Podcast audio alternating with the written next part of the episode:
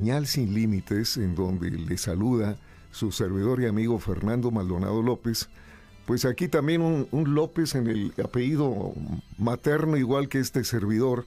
Y hablo de, una persona muy capaz que pues es un gran maestro. Eh, sobre todo decir derecho constitucional, pues es un tema, pues yo diría bastante de moda siempre. No digo de moda hoy, siempre y, si lo combinamos con una vocación también en materia social, pues es interesante. Y luego aparte con eh, tintes, así como con colorimetría.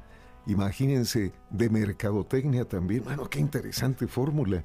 Y yo creo que esa fórmula eh, le llevó, ahora voy a presentar, al maestro Jesús Rafael Rodríguez López, que está aquí con nosotros. Maestro, bienvenido, hombre. Buenos días. Muy buenos días, don Fernando, a usted y su auditorio. Un verdadero gusto estar con ustedes, una gran radiodifusora, una gran fundación como es Tesla, que hace mucho por San Luis y por México. Muchísimas gracias. Pues interesante va a estar el tema porque cuando estoy leyendo parte del gran currículum, y sobre todo una persona que es conocida y reconocida en nuestra ciudad y también a nivel nacional, pues el, puesto actual, que, no quiero fallar en esto, como secretario técnico de la Secretaría Ejecutiva del Sistema Estatal Anticorrupción.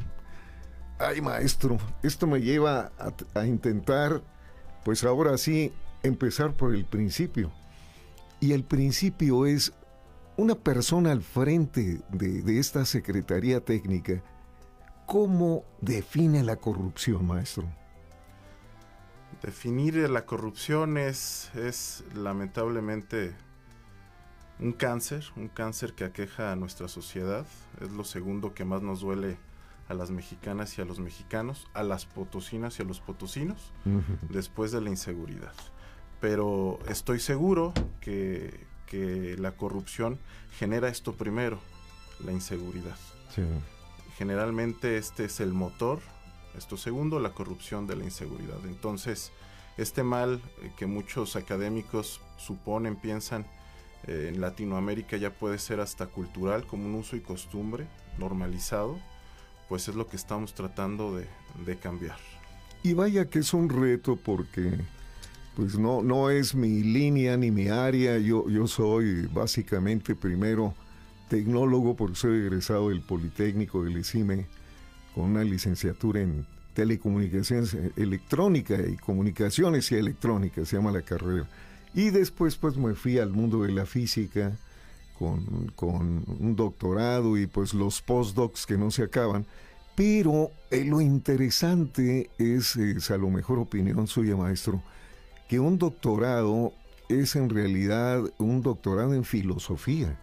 Eh, el, famoso Philosopher Doctor, pues es la base del PhD, que ese es en sí el, doctorado en el extranjero sobre todo. Pero ¿por qué toqué el tema? Porque cuando uno analiza eh, y además eh, está inmerso en medios de comunicación, pues vienen una serie de preguntas permanentes que nos hace el auditorio y que gracias al auditorio estamos aprendiendo todos los días. Eh, la famosa corrupción viene a mi mente pues desde toda la historia humana. Y, y yo recuerdo a un gran escritor, filósofo, una especie de crítico, comunicólogo social, llamado Honorato de Balzac. Y Honorato de Balzac eh, como francés de origen y en los momentos más complejos de Francia, que vaya que los ha tenido intensamente como país, eh, pues él eh, lo primero que reconoció en una obra, la considero maestra porque hizo el famoso zoológico humano. Y bueno, fue ofensivo en su época, casi casi pues lo deportan del planeta, pero pues no podían sacarlo.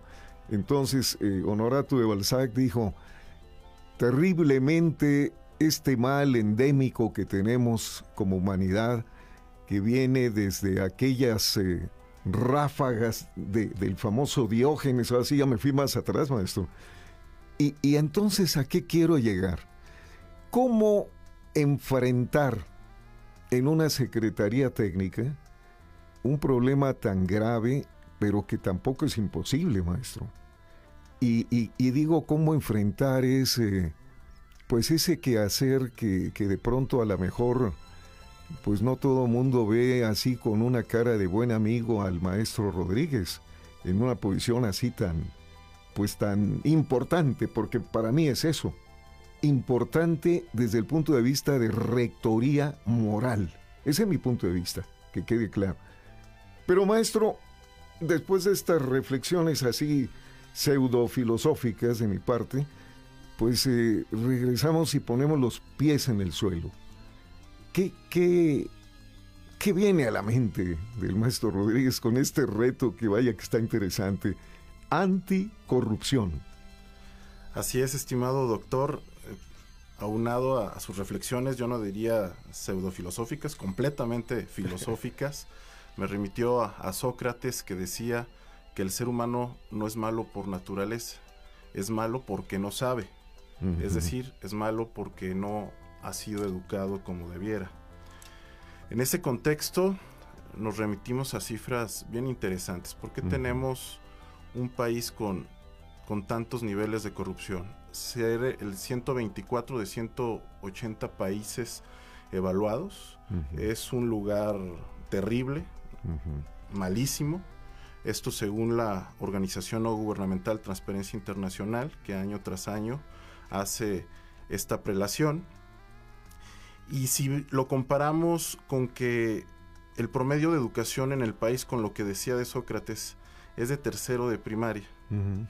La OCDE hizo su último censo en el 2020 y el promedio del país es de tercero de primaria. Subimos en 10 años un grado de segundo de secundaria a tercero de secundaria, perdón.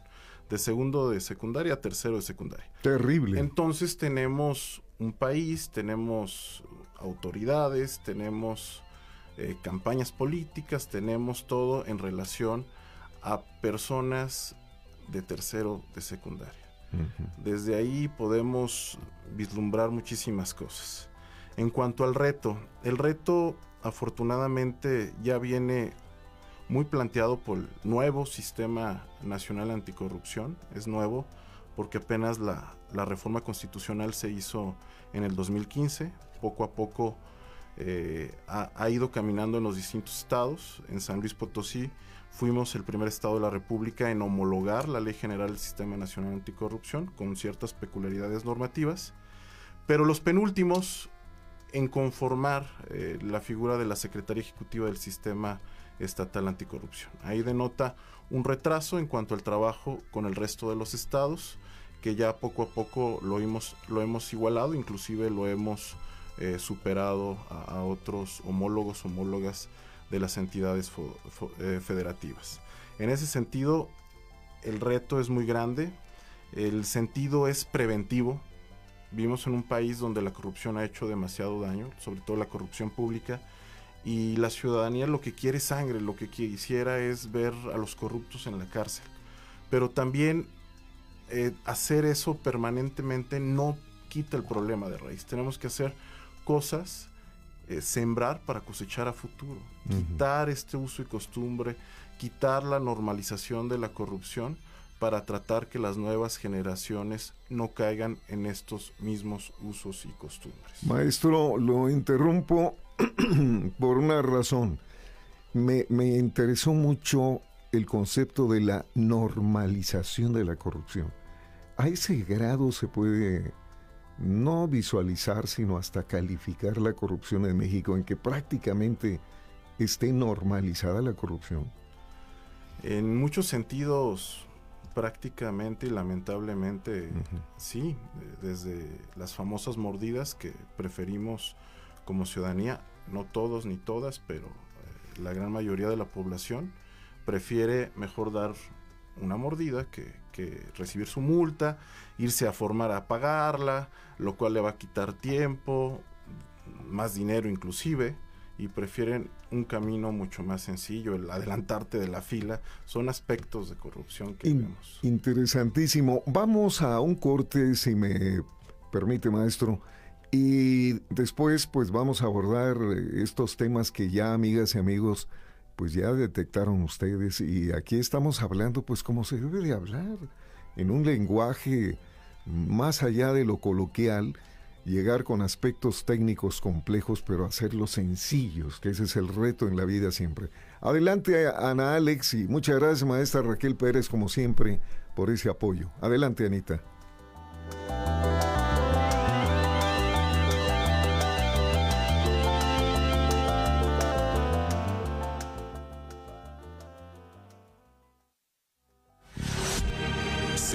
Sin límites. Magnética FM. Sonido esféreo. Magnética FM 101.3. Señal sin límites. Faragaos, la marca líder en pararrayos, acoplamiento a tierra, protección catódica y calidad de la energía. Da la hora, la temperatura y la humedad. Es la hora 10, 17 minutos. La temperatura 18 grados, 7 décimas. La humedad 37%. Piensa, analiza, reflexiona. Nuestra cultura se enfoca más en tener la respuesta correcta que en descubrir la pregunta correcta. Gran parte de lo que hoy sabemos surgió gracias a que un día algunas personas fueron curiosas. ¿A qué se llama deudas de sueño? Se denomina así a la diferencia entre las horas que pasamos durmiendo y las que deberíamos dormir para estar en forma. Según el psiquiatra William Dement, fundador de la Clínica del Sueño de la Universidad de Stanford, los minutos que día a día arrancamos al descanso para aprovechar más las jornadas acaban acumulándose, lo que afecta a la visión y a la memoria. A largo plazo, también facilita el desarrollo de obesidad y males cardíacos. Aunque los expertos recomiendan que se duerma 8 horas diarias, algunas personas requieren 10 y otras solo 6. Eso sí, si le concedemos al organismo más horas de sueño durante un tiempo, este se reajustará naturalmente para dormir las necesarias.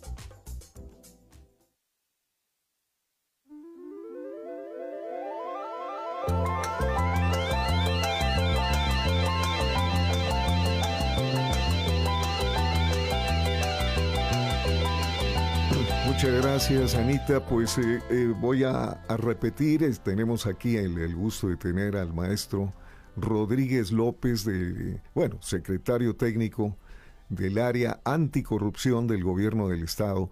Y bueno, esto no quiere decir que el gobierno del Estado esté aislado de los demás gobiernos, ni de los municipios, y mucho menos del federal, pero pienso que lo más importante es que no está aislado de, de, ustedes, mis amigos y amigas, mis amigas y amigos, que son los ciudadanos, que es, el auditorio. Entonces, por eso, pues este privilegio de tener al maestro aquí en cabina, sin más eh, situación que su ética profesional, su calidad como ser humano, y tratar temas que muchas veces se le da la vuelta porque da hasta miedo, cuando de pronto platicaba con el maestro de un personaje que pues a lo mejor se utiliza más en, el, en, la Ciudad de México, que es, eh, pues no sé de dónde nació ni quién lo hizo, no entiendo, pero es parte de la cultura de México y ese personaje se llamó o se llama Mochilas Morgan y quiere decir mochilas mochate. Y, el mochate, ¿cómo lo entendemos en México? Bueno, pues si yo eh, me desesperé y estoy en la fila de lo que sea, cualquier fila, pues entonces por ahí aparece un coyote de esos que siempre hay donde quiera y de repente pues ya me dice, bueno, pues si usted aquí se pasa con mochilas Morgan aquí, pues mire, écheme tanto y lo pongo en segundo lugar y yo me encargo. Bueno, entonces esta, esta situación nos damos cuenta que tiene razón Norato de Balzac, porque bueno, no solamente es de México, eh, pero ¿por qué, ¿por qué nace, maestro? Y lo pregunto eh, con la calidad profesional eh, suya, mi querido amigo Rodríguez, porque el hecho también de, de visualizar el derecho constitucional, pero también el ver en forma cuantitativa y cualitativa aspectos que implican la aceptación o no en materia de un producto, de un servicio en un mercado, pues yo preguntaría, qué bien se ha vendido históricamente la corrupción, maestro, ¿no? Totalmente, doctor, totalmente. ¿Cómo nace el Sistema Nacional Anticorrupción? Su origen eh, normativo podríamos decir que es gracias a la Convención Internacional de Lucha contra la Corrupción, que curiosamente fue en México, en Mérida, en el 2003. Y de ahí se empezaron a hacer distintas estrategias a, reformar ciertas leyes en materia de transparencia y rendición de cuentas, pero la realidad el gran detonador de que naciera esta estrategia formal llamada Sistema Nacional Anticorrupción surge en las charlas de reinscripción del ahora denominado TEMEC, Tratado Estados Unidos, Canadá, México, antes Tratado de Libre Comercio de América del Norte, donde Estados Unidos le dice al Estado mexicano, tienes que hacer algo contra, con tus niveles de corrupción. Son terribles. Si no, no vamos a reinscribir el TEMEC. Esas charlas desde el 2012, 2013, 2014, apenas eh, se suscribieron en el 2020, pero todo un apartado 27 del TEMEC es anticorrupción. Ese es el gran detonante para que en la reforma constitucional del 2015 naciera el Sistema Nacional Anticorrupción previo a la reinscripción, ya que Estados Unidos observara que en efecto el Estado mexicano hizo algo para luchar contra este terrible mal.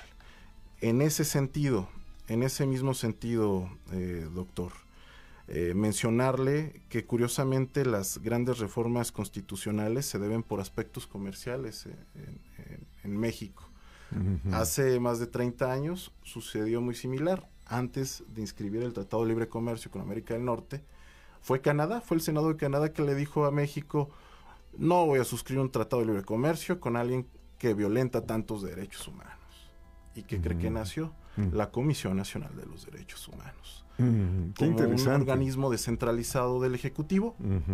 30 años después, a petición de Estados Unidos, eh, con mayor fuerza para darle forma a esto, nace eh, el Sistema Nacional Anticorrupción, en nuestro caso la Secretaría Ejecutiva del Sistema Estatal, existe una eh, Secretaría Ejecutiva del Sistema Nacional Anticorrupción como un descentralizado del Ejecutivo, idéntico. Esa es la razón puntual, el comercio. Excelente respuesta.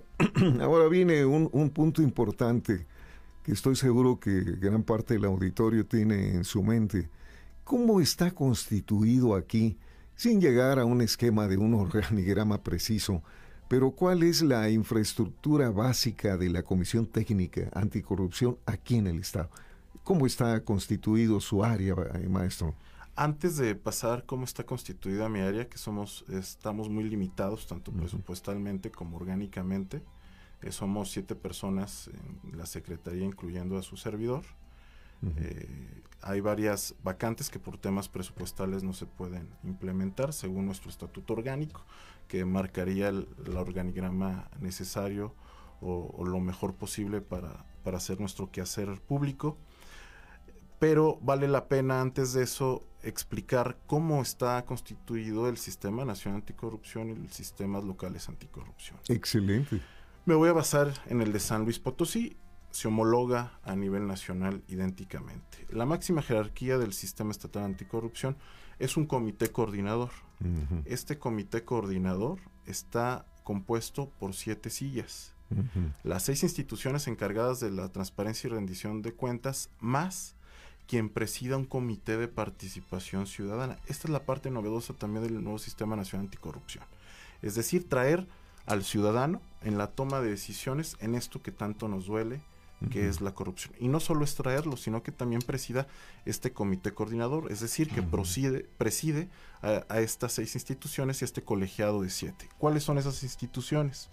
La Contraloría General del Estado, la Auditoría Superior del Estado, el Poder Judicial, el Tribunal Estatal de Justicia Administrativa, eh, la Comisión Estatal de Garantía y Acceso a la Información Pública y la Fiscalía Especializada en Hechos de Corrupción, que con el presidente del Comité de Participación Ciudadana hacen este colegiado de siete. Su servidor actúa como secretario técnico de este cuerpo colegiado. De hecho, la razón de ser de la Secretaría Ejecutiva es ser el apoyo técnico de este comité coordinador. Aprueba todas las partes sustantivas de lucha contra la corrupción para el Estado de San Luis Potosí. Lo que busca este sistema es que trabajen coordinados.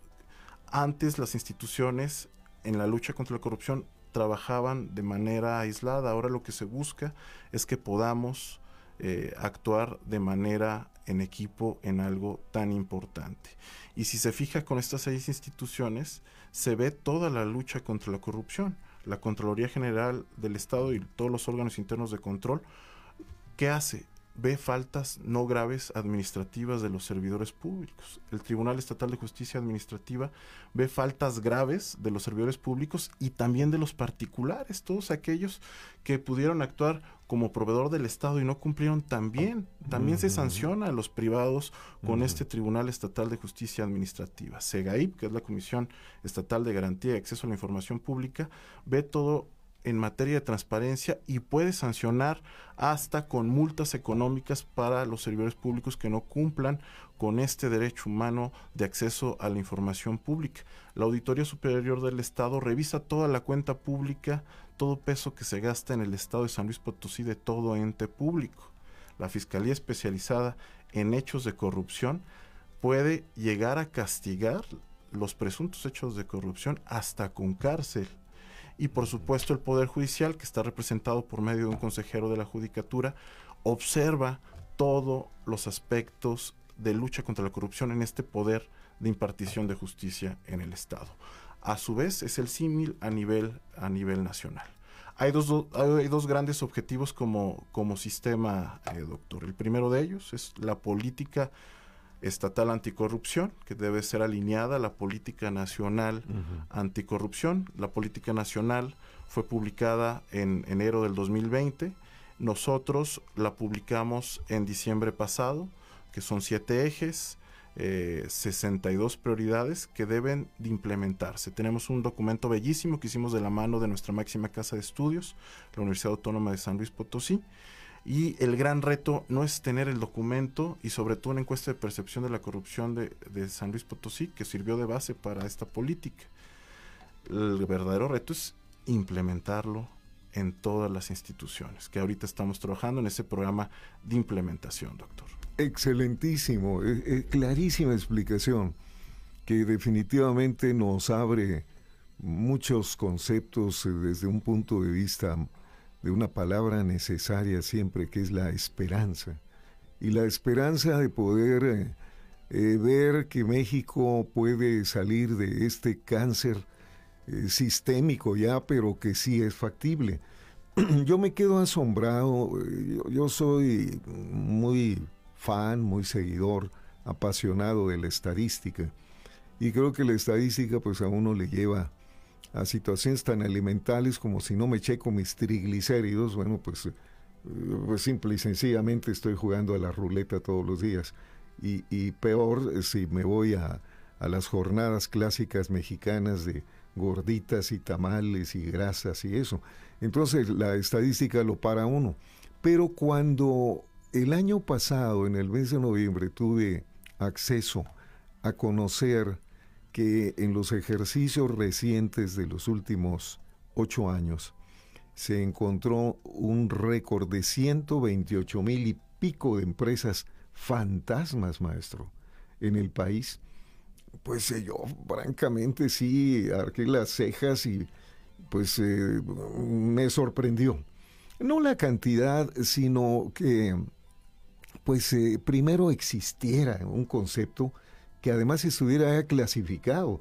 Es como reconocer eh, el vicio y a lo mejor eh, voy a piratear esa palabra porque me agradó, normalizar el mal, ¿verdad? Y decir, bueno, pues se convierte en una norma, pues tratemos de que siempre existan por lo menos 120 mil empresas fantasmas.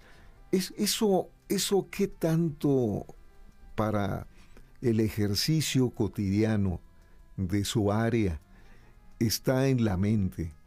¿Existe algún procedimiento, disciplina, como para poder controlar este, este tipo de empresas que en realidad no existen y que esto va ligado con una segunda pregunta que a lo mejor nos llevará al, al siguiente bloque. Pero es una pregunta que le doy el derecho maestro y lo digo públicamente y acepto en que si usted declina contestármela, yo lo acepto, porque la pregunta es muy sencilla. ¿Qué tanto tiene que ver, qué tanto está vinculado un grupo de poder, un grupo de interés en la corrupción? Pero, pues eh, si me permite Raquel y Anita, de una vez vamos al corte y dejamos al auditorio ya en suspenso ahorita en este momento porque le acabo de mandar un buen misil aquí al maestro. Adelante.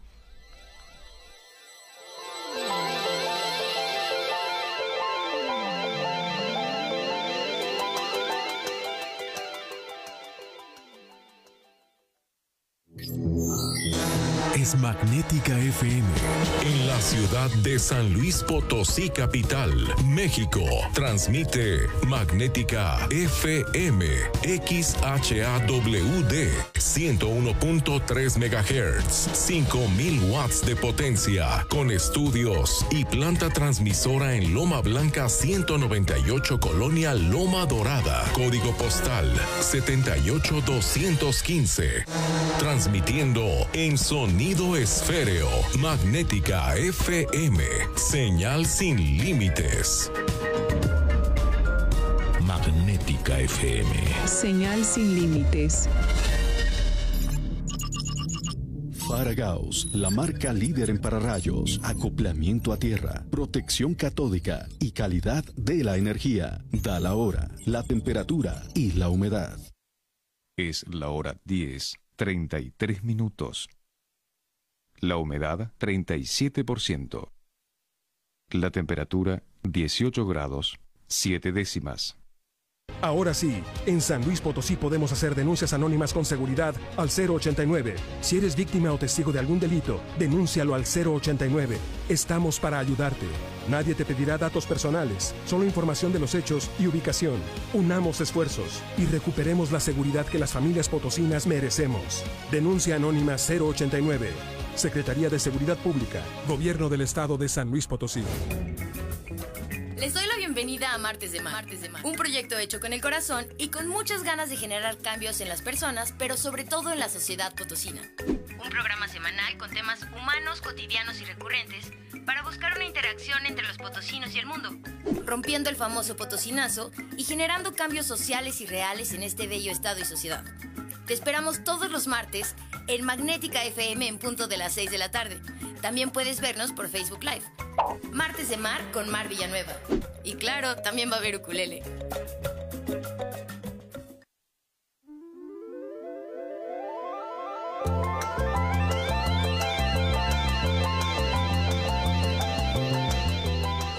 Bueno, definitivamente es interesante el análisis y llevar un análisis público en donde algunas personas quizá puedan pensar que son temas que eh, a nivel masivo no se comprenden, déjenme decirles con todo respeto que están perfectamente equivocados.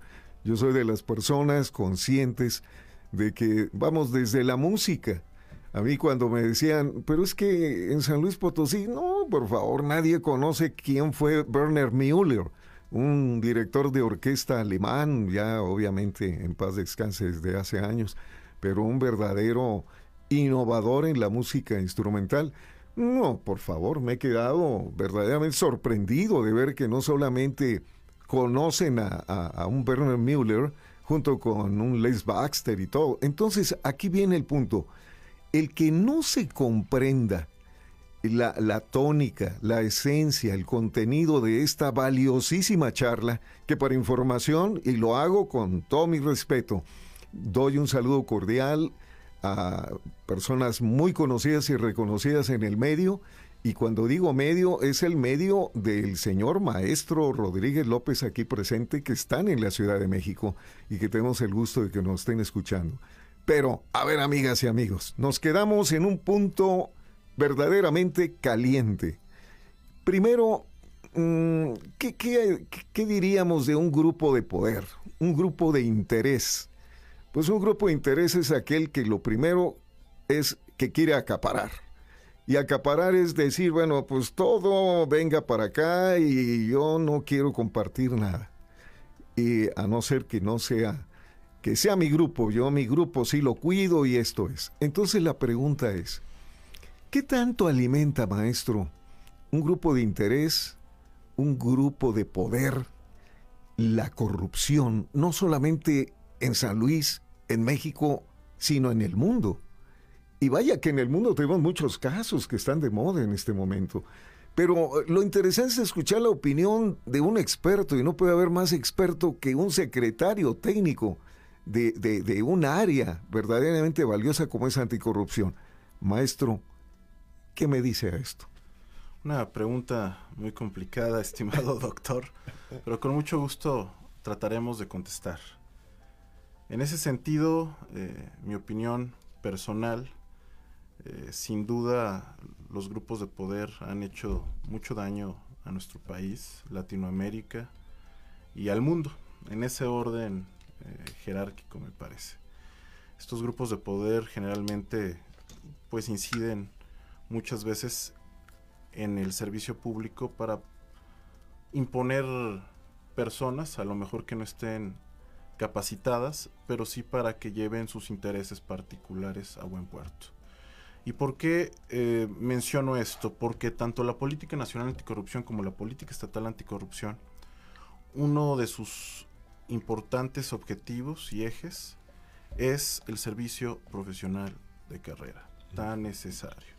Es uno de los ejes de la política estatal donde vamos a luchar porque todo ente público del Estado tenga un servicio profesional de carrera y con esto evitar las imposiciones de los grupos de poder, con ello evitar que lleguen a esos puestos personas que a lo mejor no tienen la capacidad para estar en ese, en ese lugar y que eso también es corrupción. Exacto. Bueno, eh, en ese orden de ideas, eh, pues se queda clarísimo, pero eh, la pregunta inocente quizá, hasta ingenua, ¿qué podemos hacer? Y como ciudadanía que la ciudadanía ha llegado a un punto, y corríjame maestro, eh, en, donde yo creo que hemos llegado a un estadio más allá del masoquismo puro, con todo respeto hablando. ¿Por qué razón? Porque el ciudadano común dice, pues de qué sirve esto, no se puede, nunca se puede arreglar nada. Y, y entonces viene una especie como de rendición suprema a un mal está como aquella persona que se sabe que tiene, pues no sé, ya a lo mejor una fase terminal y, siempre lo aceptó estar enfermo, pero nunca hizo nada por tratar de mejorar su calidad de vida. Ya no digo la inmortalidad que no existe, bueno, pues es obvio que no, pero sí la calidad de vida. Entonces aquí, en ese tejido social que definitivamente está afectado, y que, bueno, yo no soy experto en materia de psicoanálisis social, que eso es un tema verdaderamente, hasta yo diría, exuberante en la palabra redonda, pero eso, ese tejido social que se habla en discursos y que se maneja también hasta con cierto tinte retórico, yo creo que es importante abordarlo y es parte de un trabajo tan delicado como su secretaría, mi querido maestro, porque esa secretaría, bien dicho, no es una balanza cargada hacia un lado. Yo creo que se debe nivelar entre el ciudadano mismo con los funcionarios públicos de todos los niveles. Entonces, eh, para encontrar el, el justo nivel, eh, pues para mí muy complejo, pero otra vez no imposible. Y siempre con el escalar, así como matemáticamente hablando, para trazar vectores, es escalar esa base, esa estructura de plataforma que permita tener la ciudadanía la confianza en organismos como el suyo y que crezcan. No, no por el sentido, llamémosle, de, de gasto burocrático, no, sino crezcan en eficiencia, en capacidad, en tecnología. Hoy día la, la inteligencia artificial está dada para poder eh, disminuir la corrupción y se puede hacer. Usted lo sabe bien, maestro. Y ¿de quién principalmente? Y regreso al tema, maestro, de los grupos de interés, grupos de poder, grupos de control, que van desde las compras del sector gobierno, de que ahí se genera una serie de cosas, hasta el tráfico de influencias y la colocación que desplaza a algo tan valioso que ya lo mencionó maestro, como es la carrera profesional y sobre todo público. Le podemos dar algo más que esperanza de que sí es factible poder controlar este mal. Hay manera de hacerlo. Claro que sí, doctor. Una excelente pregunta. Y sí, sí, sí la hay. Por supuesto que la hay. Pero esa esperanza tiene que estar de la mano con el trabajo. Si no, nos vamos a quedar nada más como la caja de Pandora con para preguntarnos si salió al final de los demonios la fe y la esperanza. En este sentido, estamos convencidos de que la esperanza va de la mano con el trabajo. Y refiriéndose a la inteligencia artificial, ese es el segundo gran objetivo del Sistema Nacional Anticorrupción y de los sistemas locales. Una plataforma digital nacional. En San Luis Potosí ya tenemos la plataforma digital estatal con seis sistemas primarios no limitativos, porque posteriormente pueden salir más para buscar eh, prevenir la corrupción en el servicio público. El primero de ellos es el de declaraciones patrimoniales, intereses y constancia fiscal. ¿Qué sucedía antes? Cada quien declaraba en formato que quisiera, la institución cambiaba la forma de declarar y no servía de mucho para prevenir la corrupción. Lo que se busca con esto es que en un solo lugar declaren todos los servidores públicos del país. Sucede algo, doctor. 2022. No sabemos cuántos servidores públicos somos en el país. Entonces, ¿cómo vamos a prevenir la corrupción de los servidores públicos del país?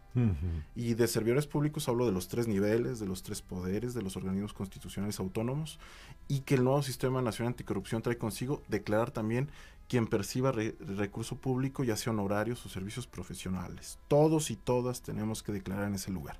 Se especula que somos entre 3.5 y 6 millones de servidores públicos. Cuando logremos declarar todos en este sistema número uno, tendremos esa factibilidad. ¿Qué sucede? Hay un visor ciudadano. La declaración en su versión pública puede entrar el ciudadano a la plataforma y ver la evolución patrimonial del servidor público si es acorde a su percepción, si no es a denunciar. Esa es una gran ventana para la ciudadanía. San Luis Potosí ya tenemos este sistema número uno de declaraciones ya conectado a la PDN, a la Plataforma Digital Nacional. Fuimos el noveno, a pesar de que fuimos los penúltimos en ser elegidos. Actualmente ya tenemos adheridos a la plataforma en estas declaraciones 54 de 58 municipios. Un poder de tres, que es el legislativo. El poder ejecutivo y judicial están trabajando en sus propias plataformas para interoperar con la nuestra y por ende en el nacional. Tenemos eh, también seis de siete organismos constitucionales autónomos ya adheridos y también tenemos más de 20 organismos descentralizados municipales y adheridos donde están las declaraciones patrimoniales a la vista. Este es apenas el primero de seis sistemas que van a generar inteligencia anticorrupción. El segundo sistema lo tenemos este mismo mes, ya prácticamente nos convertiríamos en uno de los primeros siete estados en tener dos de los seis sistemas interoperando con la plataforma digital nacional y es servidores públicos en contrataciones públicas. Todo aquel servidor público que participe directa o indirectamente en contrataciones tiene que estar dado de alta y con esto se hace un cruce de datos. Esto en un lenguaje como para dejar el preámbulo al siguiente módulo que se va rápido el tiempo, esto ya el, pues el último módulo de este programa. Viene la pregunta, ¿quiere decir que empezamos a visualizar para llegar a cuantificar los famosos aviadores, mi querido maestro? Que, eh, bueno, a la pregunta antes de irnos, ¿siguen existiendo los aviadores en el sector gobierno en todas sus esferas? municipio, estado y federal. Y los aviadores ya sabemos qué son. Son aquellos empleados de confianza que entran y a lo mejor nunca trabajan, pero sí están en una nómina especial y presentan sus recibos de honorarios. ¿O ya no existe, maestro? Bueno, eso decirlo es, es muy relativo. Yo creo en lo personal, seguramente siguen existiendo, lamentablemente. Esta herramienta nos va a apoyar a poder prevenir estas conductas. Determinado servidor público, cuánto gana, cuál es su función, en la plataforma digital estatal va a estar, y no está en su lugar de trabajo o no asiste, pues ya la ciudadanía puede generar esta denuncia. Solo le definí dos de seis sistemas porque el tercero también es bien interesante, eh, doctor. El tercer sistema es servidores públicos y particulares sancionados. El listado de todos los servidores públicos que hayan tenido faltas graves en el servicio público. ¿Qué tal, maestro, si ese tercer punto que está, pero más atractivo en el concepto de conocerlo, lo vemos en el módulo siguiente? Vamos a un corte, por favor, son tan amables. Adelante, Anita.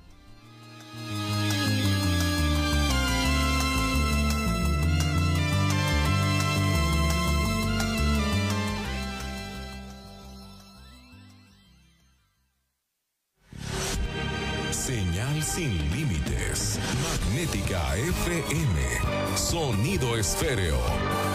Magnética FM 101.3. Señal sin límites.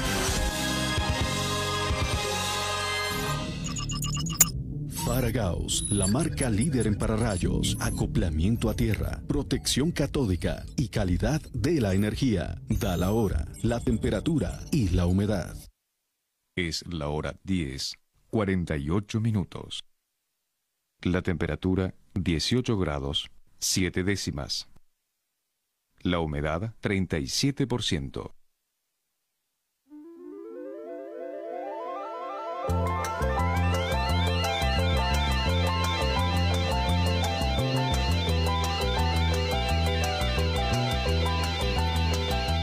El tema de inteligencia artificial es un tema muy importante, amigas y amigos, porque nos ha ido, no devorando, esa palabra no existe, yo diría asociando, pero en una asociación productiva. Y el ama de casa, que nos puede estar escuchando en este momento, dirá, pero ¿qué es eso de inteligencia artificial? No, bueno, lo que pasa es que si hoy ya maneja algo que es una palabra que ya admitieron en la Real Academia de la Ciencia, de la ciencia, digo, de la lengua en España, y me refiero a googlear. Pues, pues uno diría, bueno, pues ¿qué, hemos hecho? ¿Destrozamos el, el español? No, le estamos incrementando su capacidad y es una nueva palabra. Googlear, pues ya lo sabemos. Lo que no conozco lo escribo y me sale la respuesta. Eso es inteligencia artificial. Ahora, si a eso le sumamos a que ya ni necesito escribir, sino le pregunto a Alexa, oye Alexa, ¿me puedes dar la temperatura? Y Alexa me va a decir, ¿de qué ciudad? ¿De qué parte? Revisa mis coordenadas, ¿correcto? Y entonces me da la temperatura del lugar donde estoy en ese momento. Pero la competencia, llamada en este caso Siri, pues es muy celosa. Pero ahora Siri y Alexa han hecho nacer a una Jennifer, que todavía no está tan conocida porque está mm, naciendo apenas en áreas de laboratorios donde participan más allá de la ciencia ficción, maestro, más allá, porque las películas se quedarían cortas de ver hasta dónde estamos llegando con unas megacomputadoras que tienen una capacidad de resolución y que en un momento dado, así como lo voy a decir, ¿eh? decimos a cualquier país, ¿Me pueden dar por favor el income directo y el income tax del funcionario fulano de tal con número tal, tal, tal? Y en ese momento ya está. ¿Y qué es lo que hizo la máquina? Un acopio que de pronto va, a decir, oye, no entiendo por qué el señor senador eh, pues es tan fanático de los helados de vainilla o de X marca porque como que no se procesa bien que, que se coma 1.300 helados. A lo mejor lo que va a decir el, funcionario público es que lo hago para contribuir a, los niños, les regalo yo mensualmente pero apareció. Entonces, ese punto 3, maestro, definitivamente puede tener una liga con todo este desarrollo de la inteligencia artificial o, o llegaríamos a lo ortodoxo, a lo repetido de siempre, a, la misma fórmula, o si avisora el maestro Rodríguez en potencia un futuro de poder neutralizar ese mal que tenemos, pero aplicando tecnología, maestro, porque definitivamente creo que ese es el camino. ¿Qué, ¿Qué, nos dice eso, mi querido maestro Rodríguez? Claro que sí, doctor. Sin duda, esta parte de inteligencia anticorrupción es fundamental. Es este segundo gran objetivo de la lucha contra la corrupción del Sistema Nacional Anticorrupción. Y el cruce de estos seis sistemas, me queda en el tercero, que es servidores públicos y particulares sancionados, el listado de aquellos servidores públicos que fueron sancionados, ¿en qué nos va a ayudar? ¿Qué beneficio tiene para la sociedad? Simplemente alguien que fue sancionado en San Luis Potosí no va a poder trabajar en otra parte de la República.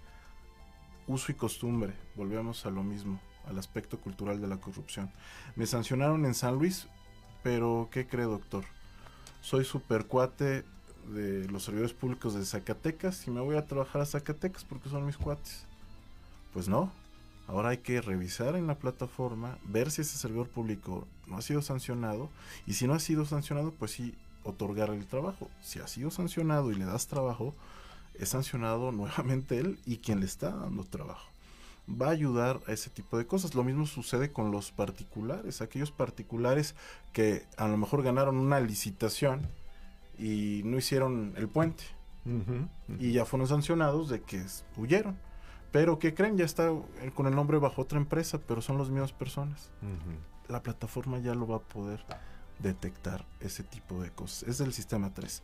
Sistema 4 es todo lo del Sistema Nacional de Fiscalización, Sistema Estatal de Fiscalización, compete a la Auditoría Superior del Estado, a la Contraloría General del Estado y los 58 Contralores Internos de los municipios. Sistema 5, importantísimo, se está haciendo actualmente el Sistema Nacional Anticorrupción de la mano con la Embajada Británica. ¿Por qué con ellos? Porque ellos son expertos en el cuidado de las personas que suelen eh, avisar de actos de corrupción, de protegerlos realmente, de, un denunciante protegido realmente en toda la extensión de la palabra. Este sistema es de denuncias. En esta misma plataforma, el ciudadano de manera anónima va a poder denunciar actos de corrupción y se le tiene que dar seguimiento en, la propia plataforma. Incluso va más allá del famoso esquema del testigo protegido. ¿Sí? Aquí sería más que testigo, ya un protagonista protegido. Exactamente, exactamente. Es muy ambicioso esa parte. es, esas bases y lineamientos aún no están, deben de estar este año para que comencemos a trabajar eh, tecnológicamente y buscar esta interoperabilidad.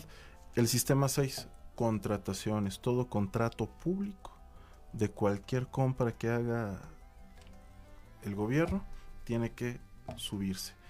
¿Y qué cree, doctor? Tanto Sistema 2, que es de servidores públicos eh, en contrataciones, Sistema 3, servidores públicos sancionados, y Sistema 6, el de contrataciones, los tres son retroactivos según la ley. Una vez que los echemos a andar, las instituciones van a tener que actualizar la información cada 15 días y no solo eso, subirla desde el 2016 a la fecha. Entonces todo eso que genera inteligencia anticorrupción. Y con todo esto respondo la pregunta que me decía de la esperanza, por supuesto que sí. A lo mejor a nosotros nos va a tocar el, castigo mediático de, de, que no se vea la sangre que la ciudadanía necesita para calmar su sed de justicia ante hechos de corrupción. Sin embargo, estamos dejando las bases para así prevenirla y sancionarla en 5, 10 años. Pero para arrancar un cáncer se necesita extirpar el tumor, no nada más darle quimioterapia o tratamiento, que es lo que sucede con la sangre que muchas veces esperamos. Sí, se entiende muy bien y viene a mi mente un binomio que lo comento y sobre todo en este momento a usted, mi querido maestro Rodríguez, creo que este binomio que hablo ya se aplica desde hace mm, pues ya algunos años atrás y hablo de, de ese binomio. Uno es rastreabilidad y el otro es trazabilidad. Teniendo ese binomio aplicado, todos sabemos con ciencia cierta dónde pisamos, dónde estamos. Se convertiría cualquier país en un fenómeno más allá de Singapur, que es un caso extraordinario donde, bueno, pues es un tema siempre polémico porque pues eh, tiene algunas pequeñas fallas para, llamémosle, la democracia ortodoxa, pero de una u otra forma ha funcionado. Y de ser, eh, como es un muy pequeño país, eh, es un micropaís, es una potencia, pero se logró, vamos, quitar vicios, que, que, vamos, la literatura que habla del fenómeno Singapur, el punto más importante, aparte de la corrupción misma, era que los habitantes nativos de Singapur tenían arraigado una costumbre, un mal hábito de escupir por todos lados. Y bueno, pues eh, era un país desagradable porque lo que encontraba uno pues era pues esos fluidos corporales que no necesariamente son agradables y además sin control pues es hasta una amenaza. ¿Cómo le hizo el gobierno para poder hacerlo? pues a través de disciplina, que fue prácticamente todo lo que se requirió, pero entra el binomio. ¿Por qué? Porque se seguía a la persona, se le daba una tolerancia, mira, si pasas de tres ya amonestaciones por andar escupiendo, hasta en tu casa para acabar pronto, ahora pasamos a otra sección.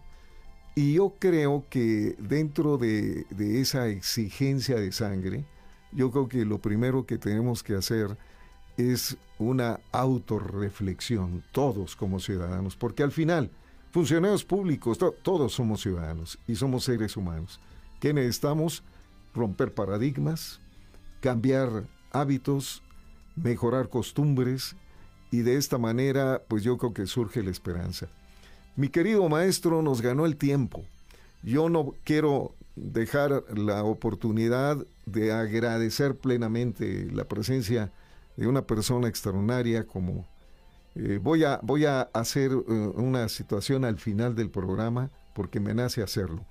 Y yo pido también que sea recíproco. El hablar de tú no es quitar respeto, es al contrario, subirlo. Eh, por favor, me dirijo así en primera persona porque mi admiración, mi querido maestro, para ti, y verdaderamente quiero que cuentes este foro, esta tribuna de Magnética, que bueno, pues eh, no creas que ha sido una edición fácil, la misma necesidad, aquí tenemos a Raquel Pérez que me ha llevado aquí al estrado a ponerme otra vez y bueno, pues que yo ni, ni sueñe estar jubilado, ni retirado, ni nada que se parezca, creo que todavía tenemos bastante que hacer. Y además cuando veo casos que son mayores que yo en edad y están activos, bueno, pues me regaño a mí mismo, digo, bueno, ¿por qué no? Vámonos a darle con todo. Y sobre todo un privilegio el poder compartir estas experiencias. En el caso mío, de algo sirve el kilometraje y ese kilometraje le da a uno una visión que permite, pues, lograr esa, llamémosle, visión a veces imaginaria de la objetividad. Sin embargo, sí creo en la objetividad y creo que es posible llegar a ella. Mi querido maestro Rodríguez López, muchas gracias por haber estado aquí con nosotros. Te lo agradezco en todo lo que es la palabra y te esperamos próximamente aquí, por favor. Claro que sí, estimado doctor.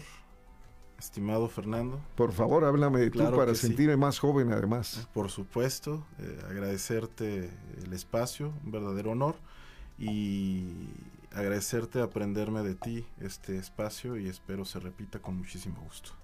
Encantadísimos. Muchísimas gracias sobre todo a mis amigas y amigos de Magnética, el auditorio que siempre es pensante, reflexiona y que aquí hemos puesto el ejemplo de que sí existe la esperanza y sí es factible mañana o pasado, pensando en los nietos, en los hijos, de que les podemos heredar un mejor mundo, una mejor ciudad, un mejor país. Muchas gracias por habernos escuchado. Un abrazo a todos y todos. Gracias.